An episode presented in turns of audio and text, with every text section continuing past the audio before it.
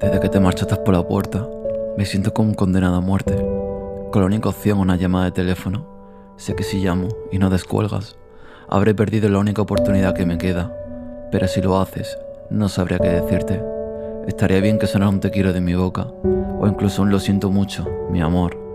Pero incluso estando al borde del precipicio, mi orgullo manda sobre mi boca y mi cuerpo, me quedaré en silencio, esperando que me digas algo y me salves como el primer día que te conocí cuando me sanaste mis heridas más profundas, con una siempre sonrisa intercalada, a un guiño de niña traviesa y juguetona que solo quiere confiar y querer.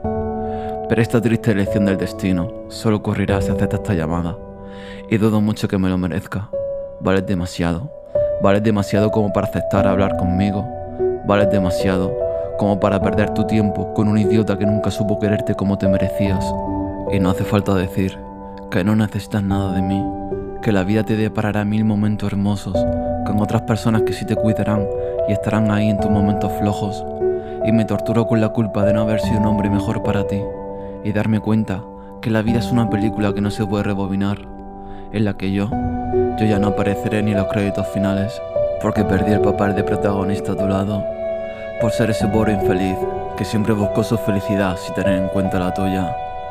Y estás en todo tu derecho de culpar a este pobre diablo Hoy me encuentro solo, más roto que nunca, y hasta las gitanas de la ribera lloran cuando leen mis manos, porque siempre he sido carne de cuartel desde que cumplí los trece.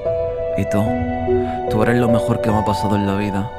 Si puedo sacar algo bueno de todo esto, es haberte conocido, compartir mi cama en mis momentos más eufóricos contigo, los desayunos a las 12 del mediodía en el bar de debajo de casa, con nuestras gafas de sol para evitar que el mundo viera en nuestras ojeras el revolcón épico de la noche anterior.